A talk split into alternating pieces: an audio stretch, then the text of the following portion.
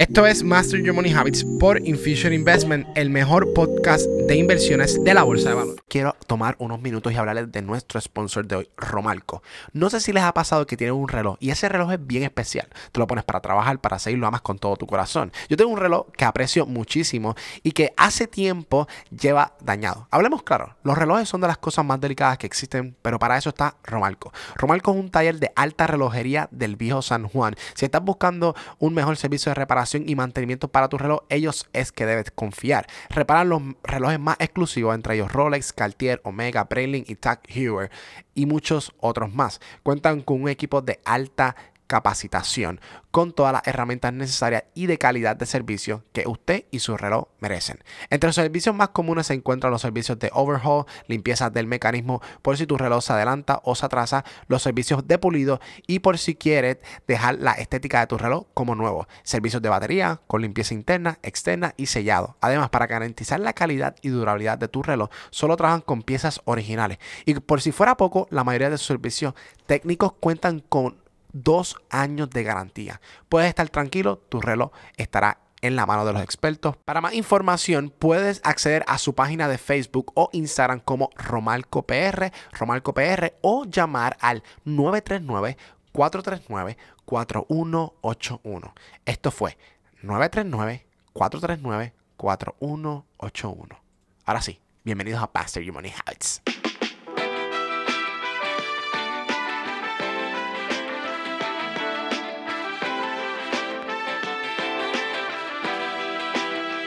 Y hoy tenemos una invitada muy especial. Hoy vamos a estar hablando de un tema que nos hacen muchas preguntas las personas, ¿verdad? Y tenemos a Marisa de Renuncia Feliz.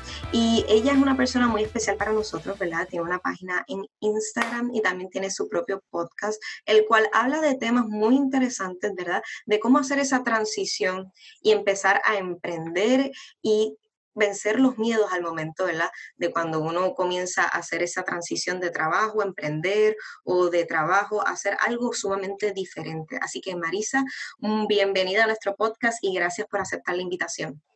Gracias a ti, Ilsix, eh, honrada, de verdad, muy agradecida de estar aquí contigo y poderme dirigir a tu gente, a tu audiencia. Saludos a todas y a todos los que nos están escuchando. Muy, muy buenas. Entonces, Marisa, eh, ese podcast que tú tienes de Renuncia Feliz y ese movimiento de emprender, ¿verdad? Que quisiéramos que nos lo definieras un poquito, ¿verdad? ¿Qué significa para ti Renuncia Feliz y de qué trata eh, la compañía y este movimiento tan interesante? Seguro. Pues mira, eh, Renuncia Feliz fue un proceso que yo atravesé yo me moví de trabajar en una empresa del sector de seguros, de estar en la gerencia, a, ser dueña de negocio por, por, una aspiración personal, ¿verdad? Ya yo había sido empresaria antes, me volví a insertar en el mundo laboral y sentí que no podía encajar de nuevo después de haber sido empresaria. Y yo dije, ok, yo me voy a organizar y yo voy a moverme de una forma elegante, responsable, no a lo loco, no como que renunciar para entonces empezar mi negocio, no.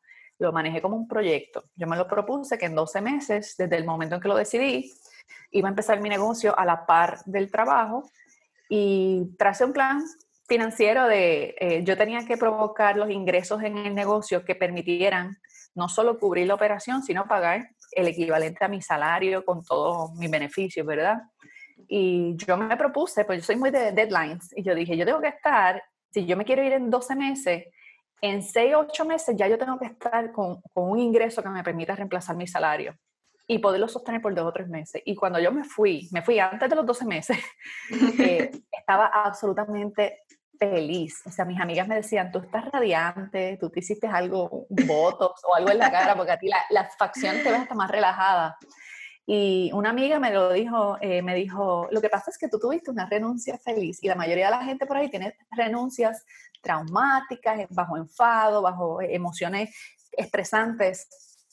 Fíjate, mi negocio no era montar renuncia feliz. Yo tengo una compañía de consultoría de negocios, de lo que es Management Consulting, que me imagino que ustedes tienen idea de lo que es. Eh, es servicio de consultoría a empresas ya establecidas en temas estratégicos, temas de planificación estratégica, eh, gerencia de proyectos estratégicos. Y yo ya había trabajado en consultoría, así que yo lo que hice fue montar una firma, me incorporé, eh, hice todo lo que se requería para yo poderle entregar servicio a otras empresas. Eh, los primeros meses, obviamente, yo estaba trabajando para una compañía, así que lo que hacía era que subcontrataba a los profesionales y los ponía en los proyectos, eh, pero llegó un momento que no, no, podía sostener las dos cosas, más estaba generando bastante ingresos de la actividad de negocio haciéndolo part-time. Y eh, sí, yo estaba haciendo negocio full time, eh, eh, perdón, empleo full time, negocio part time, casi no dormía, casi no, no descansaba, pero yo sabía que eso era temporero, ¿verdad? Como, como todos los proyectos son temporeros, pues para mí fue como que estos son unos meses en lo que yo hago esta transición, hasta que me empecé a dar cuenta que me estaba costando más seguir en el empleo. O sea, ya yo empecé a quedar mal en cosas que me invitaban y no podía ir porque tenía que estar físicamente en mi empleo. Y yo tenía un sentido de responsabilidad con mi empleo también. Entonces, eh, pues yo me muevo a mi firma de consultoría, empiezo a trabajar en mis proyectos y es como a los dos años más o menos de estar full en mi negocio, full time, que me empiezo a dar cuenta que la gente que trabajaba conmigo, gente de mi familia, del círculo de amistades, me estaban muy curiosos con cómo fue que yo hice esto. Como que, es que Marisa, es que la gente no se va así de un empleo, y menos en, en estos tiempos y menos de un patrono como el que tú tenías, que está entre los mejores de Puerto Rico, con todos los beneficios y carro y toda la cosa que tú tenías. ¿Cómo es que tú te vas? Tú tenías dinero, tú recibiste una herencia, una herencia. La lotería. Tú te pegaste, a la gente me preguntó que si yo tenía me había pegado porque creían que yo me había ido para casa, como que tú te fuiste para tu casa con tu hija y yo no, yo no me fui para mi casa con mi hija. Lo que pasa es que hago mucho de este trabajo desde mi casa. Entonces, este, empiezo a dar ayuda a estas personas como que, mira, yo lo, yo lo hice de esta forma y empiezo a contar mi historia y me doy cuenta que esa persona me trae a la prima, la prima me trae a la amiga, la amiga me trae a la hermana y yo dije, ay Dios mío, y casi todas mujeres. De momento yo estaba ayudando, no sé con qué tiempo, porque era cuando podía. Y yo dije, yo así de uno en uno no puedo ayudar a mucha gente, así que déjame ver cómo yo organizo esto en un blog y por lo menos cuento mi proceso. Y cuando me preguntan, lo mando para el blog y se me ocurrió decir, bueno, pues como lo, mío como de lo que yo estoy hablando fue de cómo me moví de empleada a dueña de negocio y mi amiga me dijo que yo tuve una renuncia feliz, pues le voy a poner renunciafeliz.blog. Compré ese domain sin saber nada de blog, sin saber nada de páginas web. Me puse a hacer eh, artículos cortos de cosas que yo, que yo hice para moverme, trabajar con mis hábitos, trabajar con eh, mi visión a largo plazo, personal. Eh, y entonces el blog, de momento, yo me doy cuenta que pues solamente entraba la gente que yo le mandaba el link. Pues decido abrir una página en Instagram y en Facebook para atraer el tráfico para ese blog, pero no podía. Correr negocio, escribir artículos, editar, no, no podía. Y como se me da fácil hablar, yo siempre he estado frente a público, dando charlas, conferencias, talleres, eh, decido hacer el podcast. Y el podcast fue una explosión. O sea, el primer episodio salió en octubre y la misma audiencia me estaba pidiendo un taller. O sea, yo en octubre publiqué el primer episodio y en diciembre estaba llenando un salón con un evento que no estaba ni en agenda. No estaba ni en agenda. Y por ahí nació este, este programa. Es un programa educativo. Eh, poquito a poco empezamos con talleres, luego con cursos online, mentorías y pues hoy es, como tú dices, hoy es un movimiento eh, y tenemos eh, audiencia y clientes en Latinoamérica, en Estados Unidos y en Europa y en Puerto Rico, por supuesto, también.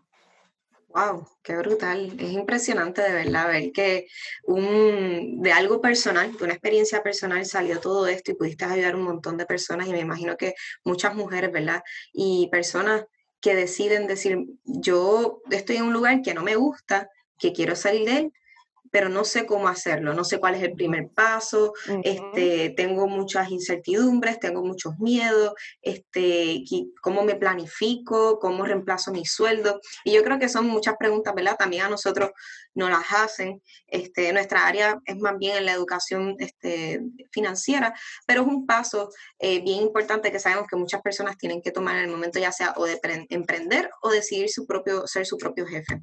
Entonces, Marisa, me gustaría, ¿verdad?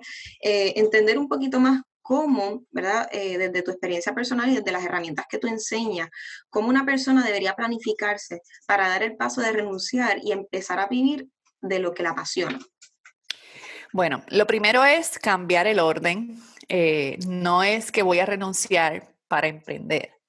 Es que voy a buscar cómo emprendo mientras todavía estoy en mi empleo, de manera que yo pueda generar una actividad económica, ¿verdad? Se genere una, una recurrencia de ingresos que podamos crecer y ya una vez allá, como decimos en Puerto Rico, la lata esté sonando, esté cayendo dinero en la lata, cuando ya está cayendo dinero es más fácil tú decir, ok, pues déjame repetir la fórmula y duplicar o crecer. Y ya cuando hay dinero entrando, trazar un plan de acción. Ya no es solamente vender por vender, es vender porque tengo esta meta. Tengo esta meta, yo quiero llegar a tales números para tal fecha porque quiero reemplazar mi salario. O sea, la primera meta eh, financiera después de generar ingresos es trabajar para reemplazar tu salario y tu salario es bruto. Todo lo que es ingresos, comisiones, eh, lo que te retienen de impuestos, este, si recibes bonos, todo, eh, plan médico, aportación al 401k, eso tiene que ser un paquete que tú digas,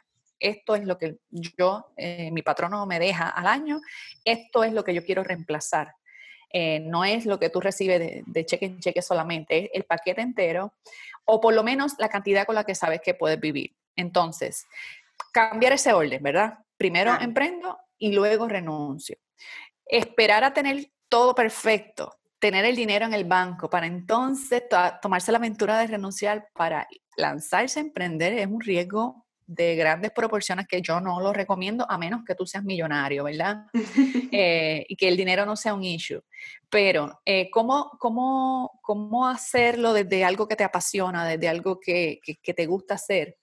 Eh, yo tengo, trato con pinzas el tema de la pasión, me gusta mucho, pero estoy consciente que hay mucho, mucha gente hablando por ahí de que dedícate a tu pasión y no trabajas un día más en tu vida. Eso es cierto, pero tiene que ser una pasión para la que seas buena. O sea, tiene que ser una combinación entre talentos y pasiones. Ser, ser apasionada con el baile, por ejemplo, a mí me encanta el baile, soy mala bailando. A mí me, a mí me encanta la, eh, digo, yo soy buena eh, organizando eventos pero lo odio. Lo hago porque a veces no hay remedio. Si yo hubiera montado un negocio de, producción de eventos, yo sería, tendría un negocio en algo que soy buena, pero que odio. Así que eso es un talento con el que no tengo pasión. Si hubiera montado un negocio relacionado al baile, hubiera montado un negocio sobre mi pasión para la cual no tengo talento. Así que es importante que sepamos distinguir las dos cosas. Hay pasiones para las que tenemos talentos, que ahí sería perfecto, ¿verdad? Que encuentres una pasión que esté alineada con tus talentos, pero que también te acerque a la vida que quieres tener, ¿verdad? Si tú eres una persona, por ponerte un ejemplo, que te gusta estar en familia, que te gusta estar los fines de semana en tu casa, que te gusta el quality time familiar, y estás aspirando a tener un restaurante, por ejemplo, porque a ti te apasiona la comida, y tienes talento en la cocina. Y tú cuando haces el cálculo dices, pero fíjate, si yo abro un restaurante, por lo menos los primeros dos años, no va a haber fin de semana para la familia. Eso es correcto. Tienes que, tienes que tener claro que esa idea de negocio abraza tu talento, abraza tu pasión, pero te aleja de la vida que tú quieres tener por sabe Dios cuánto tiempo, porque los restaurantes, la mayoría, los fines de semana son los días duros, ¿verdad? Los días buenos. Entonces, es bien importante que no emprendas por, por emprender, con la idea que le fue bien a tu prima, con la idea que le fue bien a, la compañera de trabajo. Emprende con algo que de verdad haga fit con tus talentos, tus pasiones y te acerque a esa vida que quieres. Si no has definido cómo quieres que se vea tu vida, hazlo. Eso es lo que le llamamos la, visión personal a largo plazo. Eh, porque mucho se habla de la visión de negocios, pero ¿y tú? ¿Qué tú quieres? ¿Qué tú quieres para tu vida? Eh, y es un ejercicio eh, profundo que a veces no nos hemos preguntado nunca en la vida. Vamos por la vida por donde la vida nos lleve, pero no nos hemos puesto a pensar, si yo tuviera el poder de, de, provocar una vida diferente, ¿cómo sería esa vida? ¿A qué hora yo quisiera levantarme? Yo quisiera trabajar desde casa, o quisiera trabajar en una oficina, yo quisiera este, levantarme a hacer ejercicio o ir directo al trabajo y hacer ejercicio por la tarde. O sea, diseña esa vida primero y entonces elige un negocio que, te acerque a esa vida, no que te aleje, porque entonces vas a tener éxito porque eres talentoso, tienes pasión con lo que haces, pero ni un día de vacaciones para tu familia, ni tiempo para descansar, ni para alimentarte bien. Entonces, este, esas son como los cimientos de lo que nosotros enseñamos, que yo le llamo los pilares de tu proceso de emprender. Tus pasiones, eh, tu visión personal, eh, tus talentos y, esa, o sea, esa combinación entre pasión, talento y visión personal. Ya a partir de ahí, eh, lo, lo, que viene es un proceso técnico, un proceso técnico de cómo validar la idea, de cómo conseguir tu primer cliente, de cómo moverte, ¿verdad?, en, los demás, en las demás etapas de, empezar un negocio. Súper interesante, fíjate, esos pilares me encantan porque muchas personas, eh, esa parte fundamental que me estabas diciendo el restaurante, que dicen, sí, yo quiero más tiempo con mi familia, pero resulta que la idea que tienen, eh, maybe al, principio, emprender es un proceso que, que, toma mucho tiempo al principio y que tal vez, como tú dices, a largo plazo, o depende del modelo de negocio que tengas o la idea de negocio que tengas, eh, seguramente a largo plazo puedes tener una libertad de tiempo, pero emprender al principio eh, te toman más de lo que sería un trabajo regular, por lo menos lo que a mí me tomó como experiencia personal. Este, yo antes tenía un trabajo de ocho horas, pero cuando empecé a emprender, este, yo estaba a veces 12 horas a veces era un día 8, a veces era otro 12, 11, 10, y es porque pues en principio estás haciendo algo eh, diferente, lo que te ajustas, en, ¿verdad? En lo que uno se va moviendo, ¿verdad? Y, va ajustando todo el proceso. Así que sí, eh, esa parte yo creo que es bien importante, entender que, que lo que vas a hacer, cuánto te va a tomar, cómo planificarte y qué modelo de negocio estás entrando precisamente. Oye, y también hay otra, otra parte, un factor bien importante. A mí me, me ocurrió en el momento de transición y sé que le ocurre a muchas personas de cómo manejar el miedo o la incertidumbre de qué pasará después de renunciar. Yo sé que uno se planifica, pero con todo eso que uno se planifica, uno sigue sintiendo ese, esa cosquillita de que, ay, este, pero si, si me va mal, este, tengo miedo de que, qué va a ocurrir, cuál es el siguiente paso. Eh, ¿Cómo uno puede manejar ese, ese miedo o esa incertidumbre? Bueno, lo primero es eh, considerar las dos opciones a partes iguales. ¿Y si me va mal? ¿Y si me va bien? O sea, porque nos enfocamos obsesivamente en la posibilidad de fracasar, pero no, no le damos ni un chipito de energía a qué voy a hacer si me va bien.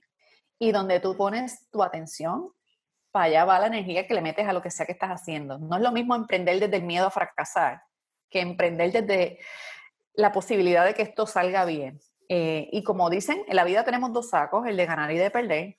Yo lo que te invito es que lo, compares contra la posibilidad de que, o sea, por lo menos estás a cargo de lo que pase. Cuando tú estás en un empleo, y yo no soy antipatrono ni soy antiempleo, pero tengo, quiero, las, quiero que las personas tengan claro que tú tienes las dos opciones. Elige la que tú quieras. Vive de tu negocio o vive de tu empleo, pero elige. Sientas que, que tienes que estar en un empleo porque no hay más opción.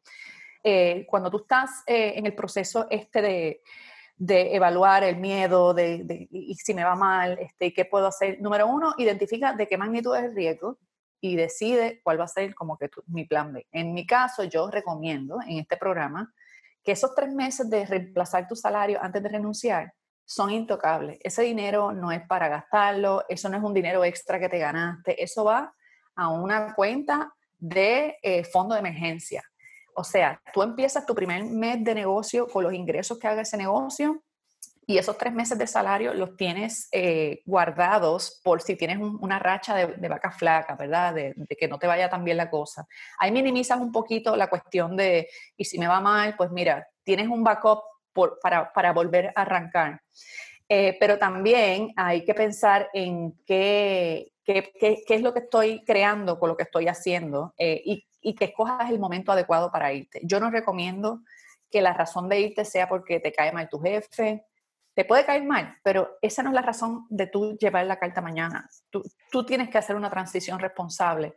Tienes que saber que ya tus gastos, los tuyos y los del negocio que estás montando, están cubiertos con lo que estás generando en, en el negocio.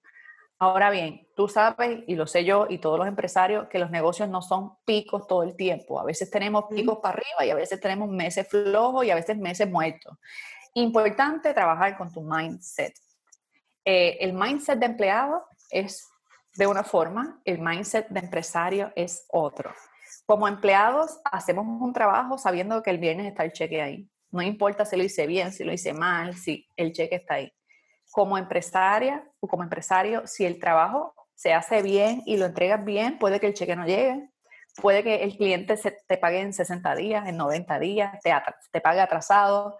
Eh, hay muchas variables eh, y tú tienes que entender que tu rol cambia cuando eres empresaria.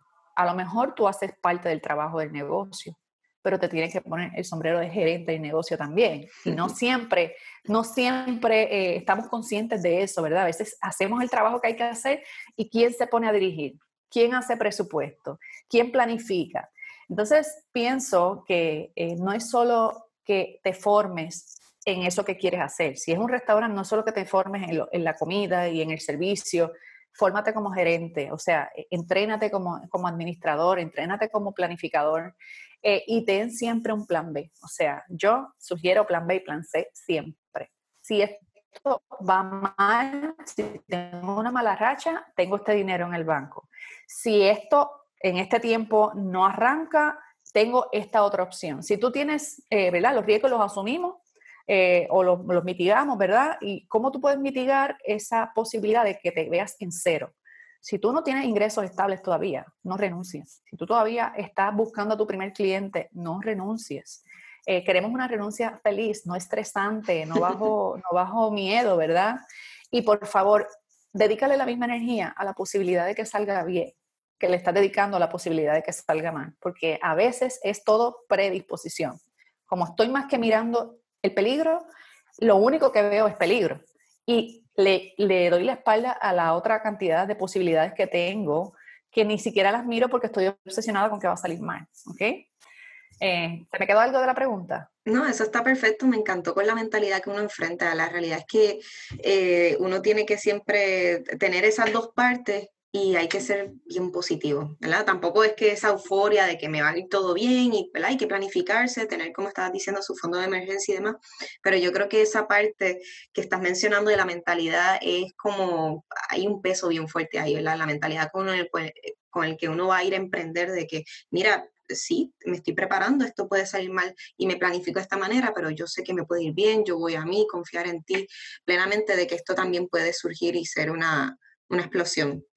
Entonces, tengo, ¿verdad? Una preguntita que me hacen las personas eh, sobre padres de familia o jefes o jefas de familia que tienen hijos o tienen personas dependientes, que mayormente eh, esa transición es una más difícil porque ya estamos hablando de que no estás solo en la ecuación, sino que hay una familia que depende de ti, ¿verdad? Yo no sé si en el caso tuyo, cuando tú hiciste esa transición, tú tenías tu hija o tu familia, y cómo, ¿verdad? Yo sé que cuando uno va a hacer esta transición, uno no tan solo piensa en uno, sino la gente que depende de, de, del salario que uno está generando, en este caso un empleo, y cómo uno puede eh, no tan solo mentalmente, sino prepararse también para hacer esa transición, que uno tenga familia y gente que dependa de uno. Bueno, por eso yo insisto tanto que sea una transición responsable. Eh, a veces oigo eh, motivadores o otros emprendedores que se centran en vota a tu jefe, renuncia y dedícate a tu pasión. Ajá, ¿y quién paga la casa el mes que viene? ¿Quién paga la escuela de los nenes? Eh, contestando a tu pregunta, mi hija estaba recién nacida cuando yo renuncié, o sea, estaba bebita cuando yo renuncié, por lo tanto, todo el mundo creía que yo estaba loca, que estaba en una depresión postparto, que quién se tira una misión con bebé recién nacido, y por esto también creían que yo me había ido a cuidar a mi hija a mi casa. Este, en mi o sea, que, que cuando estabas planificando para renunciar, estabas embarazada. Ya yo tenía esa, ese asunto, eh, o sea, el, embarazo me aceleró. Quizá yo hubiera renunciado un poco más tarde, dos o tres años después, pero el convertirme en mamá, el embarazo, el darme cuenta, en mi caso, ¿verdad? Te hablo de mí, no tiene que ser el caso de, los demás, pero a mí me empezó a angustiar la, la, idea de que yo tengo que pedir permiso para llevar a mi hija al pediatra y ver si me excusan para poderla llevar, un asunto prioritario este, mi hija la hospitalizaron con dos meses de nacida y yo, ese, esos, esos días de hospitalización, yo reflexioné tanto. Yo creo que eso me, me, pasó por un filtro que yo salí del hospital otra persona y yo dije, no, eh, yo quiero ser dueña de mi tiempo. O sea, y máxime en estos momentos eh, la maternidad a mí me transformó. Eh, pero ya yo había sido empresaria antes, o sea que ya yo también había conocido el otro lado y ya yo sabía que no es que tú te conviertes en empresario y ya inmediatamente tu tiempo es libre y es tuyo, al revés, como tú dices, trabajas a veces el doble, eh, lo que la cosa cae en tiempo, pero tú tienes la libertad de escoger, ¿verdad? Tienes la libertad de escoger eh, cuál va a ser el tiempo que vas a dedicarle al trabajo, cuánto vas a hacer desde tu casa, cuánto hay que hacer para generar el dinero que el negocio necesita, ¿verdad? Y esa libertad, yo prefería el riesgo de tener un mes flojo, pero ser yo la que decidiera, a estar o sea, el tipo de exposición que yo tenía en el trabajo que tenía, lo mismo yo estaba un día de 8 horas como un día de 14 horas en la oficina porque surgió una reunión y hay que hacer un informe a la junta y hay que presentar el proyecto tal y había veces que yo no sabía si yo llegaba a casa a las 9, a las 10, a las 11 de la noche, desde las 8 de la mañana a la oficina. Entonces, esa, esa indecisión de yo no saber para dónde va mi día hoy, eh, cuántas veces tuve que cancelar vacaciones porque pasó algo en la empresa y yo tenía que estar ahí. Entonces, eh, yo no quería que otras personas decidieran por mí. Y mira que tuve un patrono bueno, que tuve el mejor jefe del mundo, que, que sigue siendo mi amigo el día de hoy. Eh, pero no tenía, a mí esa, esa inquietud se, me, se me aceleró cuando mi familia creció, ¿verdad? Yo soy casada, eh, tengo un hijastro que es adolescente, eh, o sea, mi esposo tiene un nene de 12 años y yo tengo una niña de, cumple cuatro años ahora en septiembre, ¿ok? Entonces, eh, con el tema, sí da miedo porque tú piensas, ¿y si le falla a mi familia? ¿Y si esto no funciona y de momento tengo que entregar la casa o no, tengo que sacar los nenes de la escuela? Eh, por eso me reitero tanto en que no hagas la transición. Primero, no renuncies para emprender. Y segundo, no renuncies, aunque ya hayas emprendido, si tú no tienes una entrada recurrente de ingresos que puede reemplazar tu salario. Y si no la has podido sostener por lo menos por tres meses. Tengo estudiantes que me dicen, mire Marisa, ya yo reemplacé mi salario, pero yo voy a esperar que sean seis meses con el salario reemplazado para ver si de verdad esto está estable sigue eh, tu intuición. O sea, si, tú, si, lo que te hace sentirte cómodo es acumular seis meses, eh, no solo para que tengas un fondo de emergencia eh, sustancioso, sino para tu paz mental de que esto está funcionando, hazlo de seis meses. Si, es, si te sientes cómodo con tres meses, pues hazlo con tres meses. Si prefieres estar un año en esa, hazlo un año, pero da el salto no al vacío, da el salto sabiendo que vas a caer y que abajo hay un colchón que te sostiene si la cosa no falla. Por lo general lo que suele pasar es que cuando liberas el tiempo que le dedicabas a tu empleo, entonces los ingresos empiezan a crecer porque puedes hacer cosas que no estabas haciendo, eh, eres dueña de tu tiempo, pero con lo mismo te tengo que decir, eh, como te dije ahorita, que se entrenen como gerentes de su negocio, que se entrenen como administradores, como planificadores, también hay que ah, eh, entrenarse, o sea, no, no es que tú te conviertes en empresario, renunciaste y al otro día ya hay un itinerario de trabajo esperándote. Te toca a ti hacer tu itinerario de trabajo. Te toca a ti decidir cuáles van a ser tus bloques de trabajo para reuniones, cuáles van a ser para producir resultados, cuáles van a ser para vender, eh, cuáles van a ser para el tiempo de familia, porque si no lo bloqueas, entonces ahora eres tu jefe y el trabajo no se acaba y te lo llevas para casa y empiezas a las 6 de la mañana y son las 10 de la noche y no te, has parado del escritorio, ¿verdad? Eh, y si tú no defines esto, eh, no, no es que ocurre automático, no es que me hice empresario y de momento se me arregló la vida. tú tienes que saberte organizar, hacer prioridades y si no sabes, busca, busca cómo entrenarte en estos temas. Eh, y pues sí, la incertidumbre no va a desaparecer.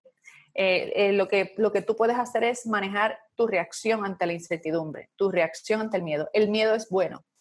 Yo no le digo a la gente que venzan el miedo, que le digas no al miedo. Tú necesitas el miedo, para sobrevivir. Y el miedo es esa vocecita que te recuerda que estás haciendo algo nuevo, este, tú no sabes si esto... Y ese miedo, en lugar de usarlo para frisarte, observa tu reacción ante el miedo. Yo eh, decidí en un momento de mi vida que cuando yo sienta miedo es una buena señal. Cuando yo sienta miedo es una buena señal. Siento miedo, buena señal. Me están cuidando. Ok, ¿me tengo que frisar? No. Probablemente es darle una vuelta de nuevo a lo que estás haciendo piénsalo una vez más, pero miedo no es sinónimo de paralízate. Miedo es sinónimo, está frente a algo grande, está frente a algo nuevo. Qué emoción, el cohete va a despegar. normal que te dé miedo, pero no significa que te va a ir mal. Correcto. Es más un asunto de cambiar la relación con el miedo. Exactamente. Eh, el miedo, yo por lo menos comento, el miedo puede provocar dos cosas en ti, o te paraliza o es ese paso a ir más allá, a subir un escalón y, seguir creciendo, ¿verdad? Ya sea como en ámbito personal, profesional, o, subes el escalón o te quedas quieto y, de repente, ¿verdad? Te, te, paralizas y te quedas completamente frisado. Eso es bien, bien interesante. La percepción al miedo, me encanta esa comparación. Y, yendo por la línea que estabas, que me estabas comentando de que ahora cuando uno es su propio jefe, al otro día tú no vas a tener alguien que te diga qué hacer, ni cómo hacerlo, ni vas a tener una agenda, itinerario, ni tarea. Así que ahora uno es su propio jefe, así que ahora uno tiene que tener, eh, ¿verdad?, diferentes habilidades que tal vez uno no está acostumbrado. ¿Cuáles son esos hábitos que tú puedes identificar que una persona puede ir desarrollando para el momento de emprender? Pues se le haga un poquito, no que sea fácil, pero pueda fluir un poquito más. ¿Cuáles son esos hábitos que, que tú dices, mira, una persona para que sea su propia jefe necesitas estos hábitos para poder tener, empezar a practicar o para poder tener éxito? Claro. Mira, esa es excelente pregunta. De hecho, yo sugiero a todos los que están escuchándonos que quieren emprender, que aunque todavía no sepan bien lo que van a hacer, empiecen a practicar hábitos de empresarios, aunque estés en tu empleo. Es más, hasta tu performance en el empleo va a mejorar con que cambies tus hábitos. Eh, y hablo de hábitos porque más del 90% de lo que hacemos todos los días son hábitos.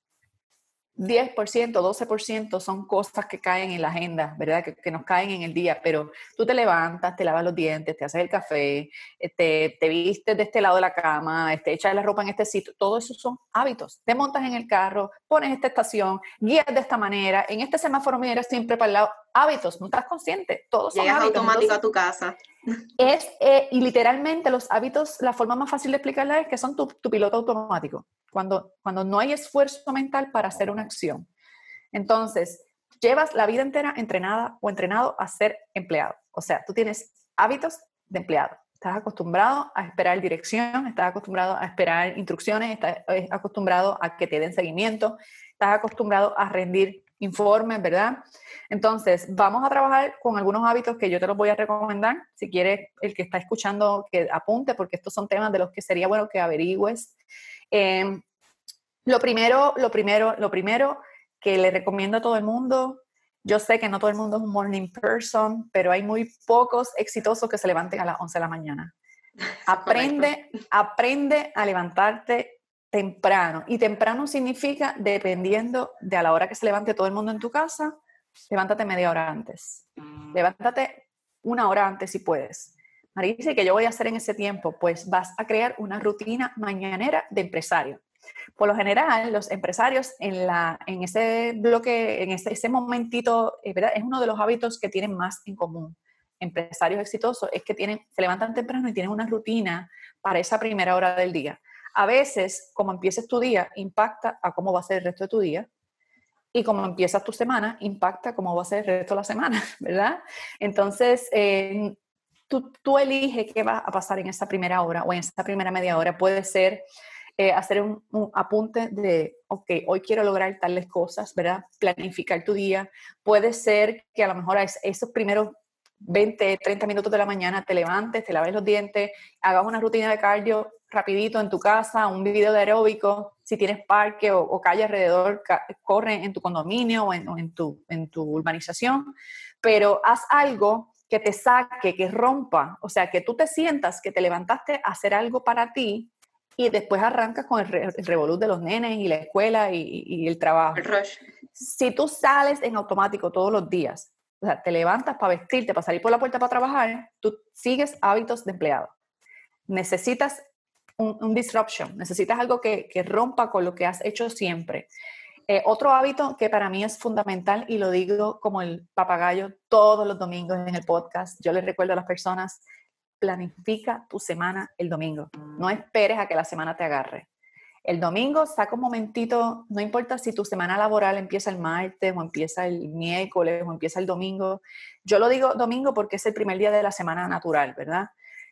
Decide el domingo cuáles van a ser las metas de tu semana no te estoy diciendo eh, que el domingo abras tu agenda a ver qué tiene, eso lo vas a hacer también, pero es qué cosas yo quiero hacer, qué cosas yo quiero lograr de, mi idea de negocio, a quién yo quiero llamar, qué libro quiero empezar a leer, o sea, ponte metas, dos metas, tres metas para cada semana y fija un horario como si fuera sagrado.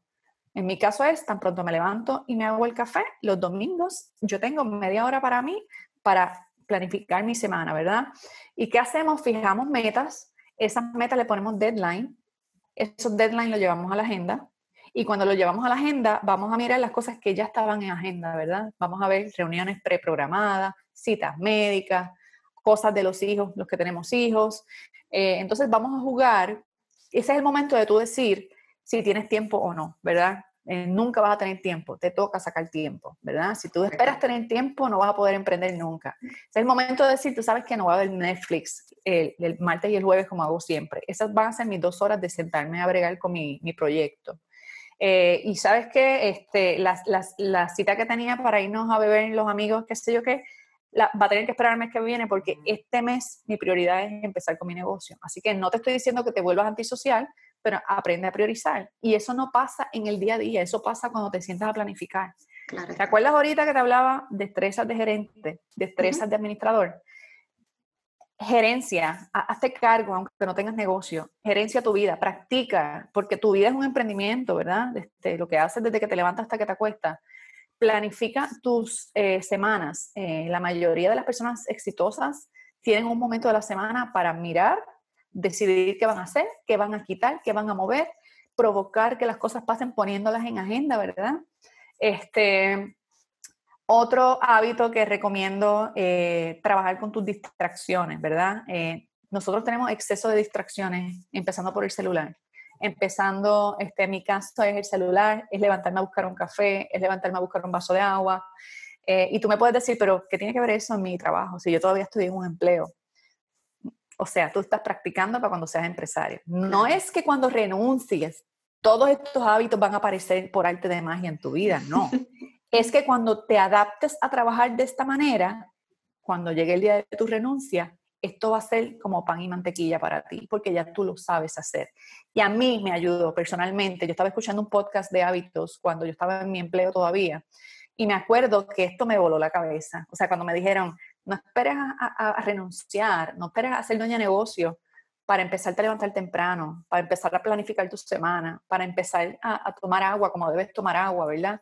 Hazlo para que cuando te conviertas en empresaria ya eso esté instalado. Eh, va a ser más difícil convertirte en empresaria e instalar todo esto a la vez. Y si ya estás emprendiendo, entonces vamos a ir trabajando un hábito a la vez, ¿verdad? Un hábito a la vez. Empieza esta semana, el domingo pon en agenda y fija, bloquea los, domingos a qué hora vas a planificar tu semana. Las mañanas, ¿qué vas a hacer en tu rutina? Eso lo decides tú, yo no te voy a decir qué hacer. En mi caso, a mí me gusta hacer ejercicio, me gusta revisar lo que tengo para el día, me gusta hacer un poquito de journaling por la mañana, ya, eso es todo. Este, y, ya, y eso me da un enfoque y me da una energía para empezar el día, no como si yo fuera esclava del día, sino como que yo siento las bases del día. Este, hay hábitos financieros también, ¿verdad? Eh, como revisar todos los días tus cuentas, mira lo que estás, lo que estás gastando, lo que, estás, eh, lo que está entrando. Eh, yo te digo, hay cantidad de hábitos. Ahora mismo en el podcast, los lunes yo hablo de hábitos. así que todos los lunes hay, hay, un episodio relacionado a algún hábito que te estoy recomendando considerar. Otro hábito. buscar como Renuncia Feliz en Apple Podcast, ¿verdad? Apple Podcast, Spotify, YouTube, en todas las plataformas. Otro, otro hábito que hablé en estos días es que todo lo que se te ocurra, escríbelo.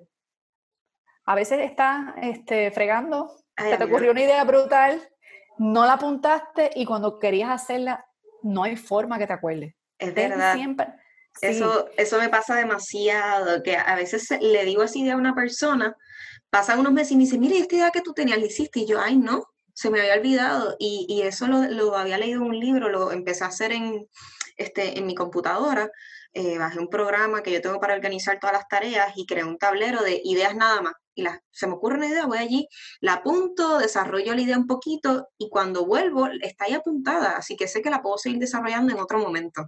Y yo te sugiero que hasta en tu celular te agarró en el colmado la idea, para un momentito, escríbelo en Notes o en Evernote, donde sea la aplicación que uses, el, el, headline, no tienes que esbozar toda la idea, pero sácala de tu cabeza porque tu cabeza se va a ir para otro lado y muchas ideas se quedan en el aire porque no las escribimos. Así que, y por último, escribe siempre tus metas. Las personas que escriben las metas tienen 60% más de probabilidad de lograrlas que el que solamente las piensa o habla de ellas. Escribe tus metas del año, tus metas del mes, tus metas de esta semana. Si quieres vender X cantidad de dinero, apúntala, ponla por escrito, porque eso, escribir, imprime la información en tu cerebro de una forma distinta.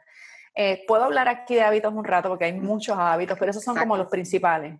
Sí, eh, por lo menos a mí, uno del que me, que me identifico que estabas comentando, a mí me gusta levantarme de una a dos horas antes, ¿verdad? De, de mi horario regular. Y lo que antes estaba haciendo ejercicio, hice una transición con lo de la pandemia, el lugar donde vivo no cerraron el gym, no pudiera hacer ejercicio, me frustré muchísimo, ¿verdad? Y entonces lo que hice fue que cambié ese hábito de hacer ejercicio por la mañana, lo cambié por la tarde, porque podía hacer ejercicio por la de mi trabajo, y por la mañana en esta eh, pandemia empecé a leer.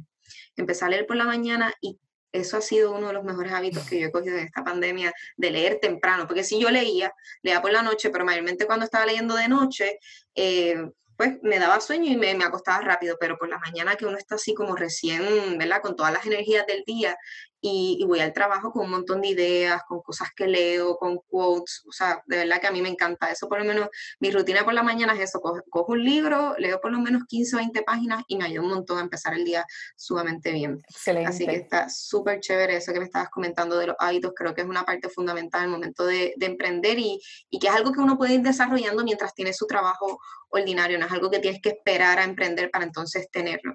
Entonces, mayormente, ¿cuáles son los obstáculos que enfrenta una persona al momento de, hacer esta transición?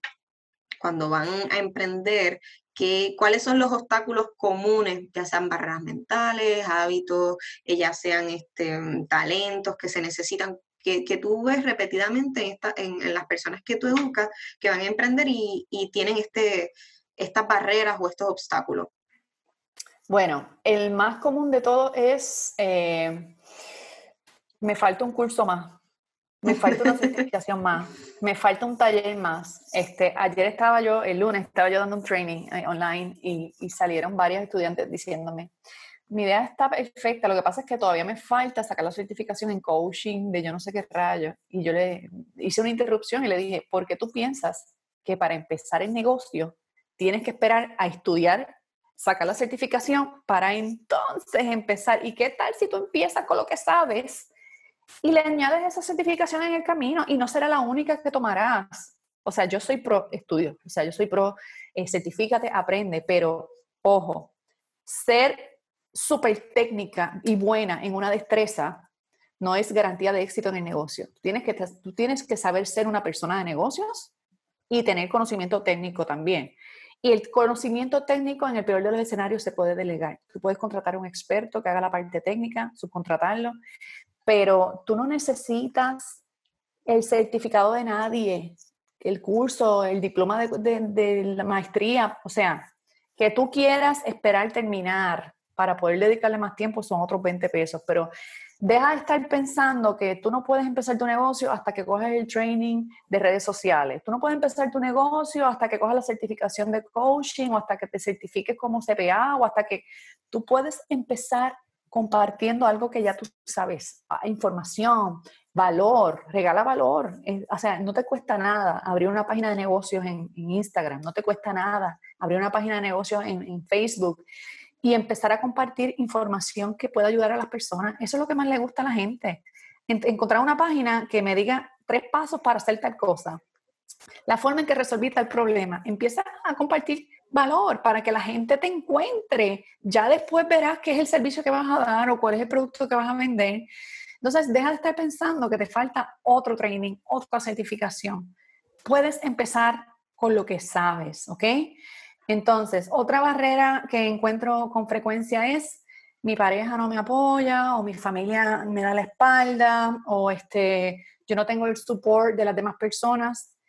Eh, mira, esto es un tema delicado porque especialmente con la pareja, si es, tu esposo, tu esposa, eh, pues la persona que vive contigo y a lo mejor están compartiendo a partes iguales el tiempo de familia, el, el presupuesto familiar. Una cosa es que, que ¿verdad? Que, que, tu pareja o tu familia o tu entorno familiar te apoye. Y otra cosa es que tú te sientas que tienes que tener el permiso o el visto bueno. Eh, yo te recuerdo que la idea de negocio es tuya. A quien le apasiona es a ti. Quien sueña por las noches con ese negocio eres tú. No pretendas que tu hermana vea lo que tú ves. No pretendas que tu mamá vea lo que tú aspiras. Eso es tuyo. Si te apoyan, brutal. Si no te apoyan, brutal también. Yo sé que la vamos a pasar un poquito más difícil si no te apoyan, pero deja de estar diciendo que no vas a arrancar porque no tienes el apoyo de tu mamá o de tu hermana o porque piensan que estás loca. Tú sabes que ese fue el último libro que leí. Crazy is a compliment. Cuando te digan loca, yes, voy por buen camino. Eh, se considera un elogio en el mundo de los negocios. Cuando, o sea, fíjate, los que han cambiado el mundo, los, los Steve Jobs de la vida, si no creían que estaban locos. Fíjate, los que han hecho cambios notorios en la historia, si una de las primeras cosas que le dijeron no fue, tú estás loco, ¿sabes? El que se inventó la energía eléctrica, ¿qué lo que era esa? El que se inventó los aviones, ¿qué lo que era esa? Pues tú sabes que cuando te digan loco, vas por buen camino. Es un elogio. Y eh, sí, está bien si los convences que te apoyen, pero no gastes energía queriendo convencerlos.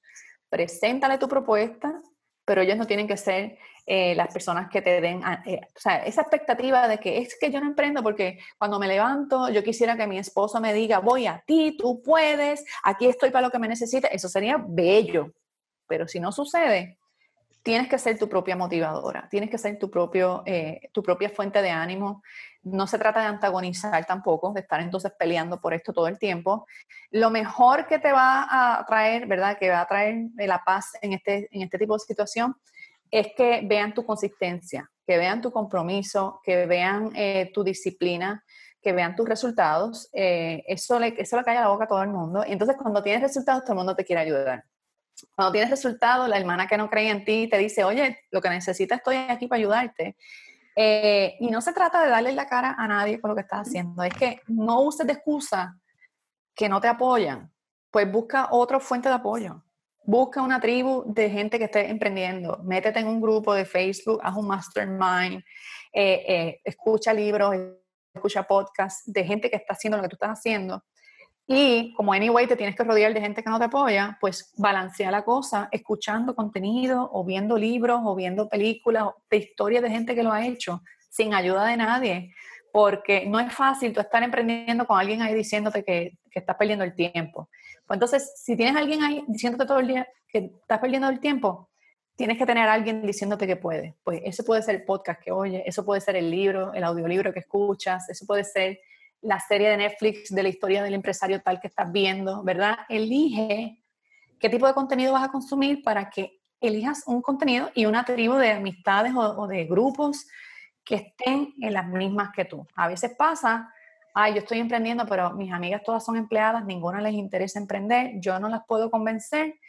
Y cuando voy a las actividades, yo soy como el patito rara. Está bien, pues no hablen de trabajo, hablen de otras cosas. Eh, y necesitas amigas nuevas también. No tienes que dejar esa, pero necesitas amigas o amigos nuevos que hablen de estos temas contigo. Métete a grupos de Facebook solo por la comunidad, no tienes que comprar el producto, no tienes, métete al grupo para tener con quién hablar de estas cosas. A veces ver un live de alguien contando su historia es suficiente para que, para que tú te inspires. Eh, ¿Qué más eh, barreras mentales? Eh, no sé por dónde empezar. No sé cuál es el primer paso. No sé, no sé, no sé. yo, yo me estoy entrenando con un mentor que le dice esto, la esquizofrenia.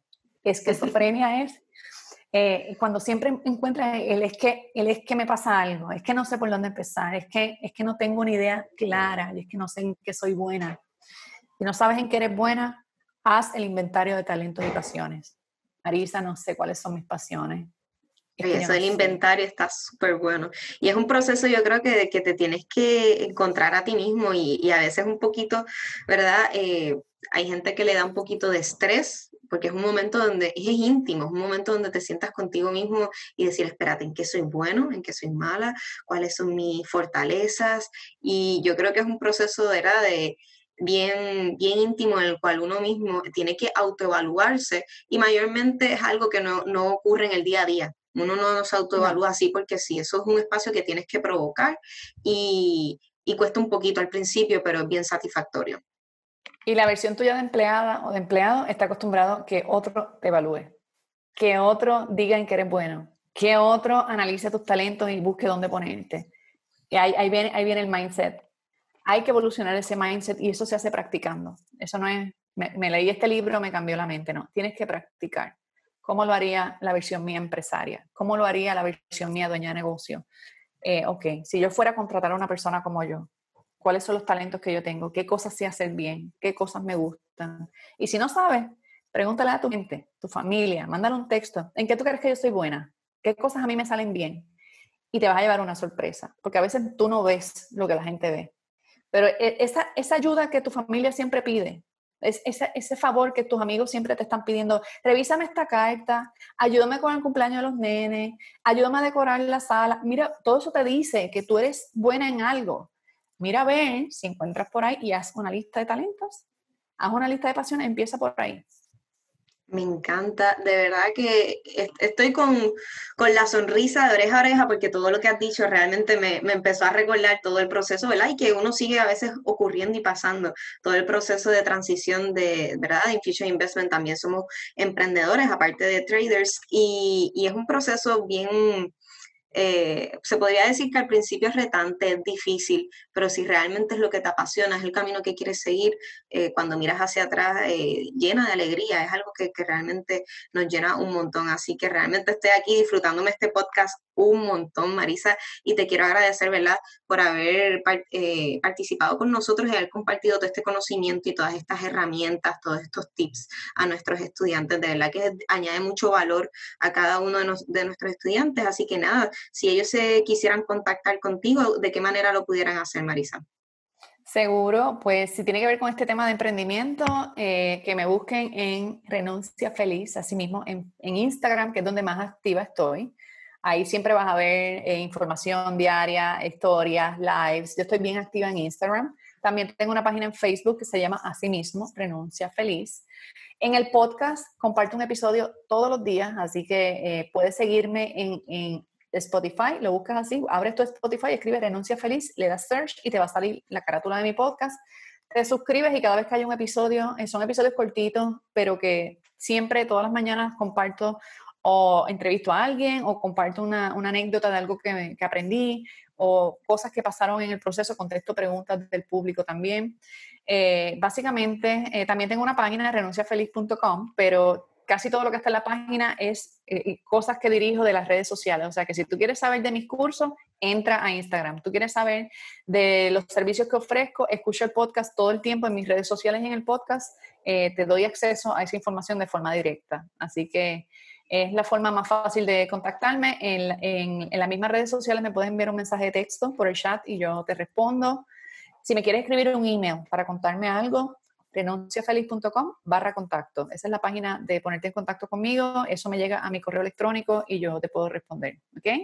Súper, muchas gracias Marisa, de verdad, de compartir todo este conocimiento sumamente valioso con nuestra audiencia y para todas aquellas personas, eh, Infusion Investment ofrece cursos de la Bolsa de Valores, nos pueden buscar en infusioninvestment.com y pueden escuchar más episodios en Master Your Money Habits. Gracias por atender a este podcast.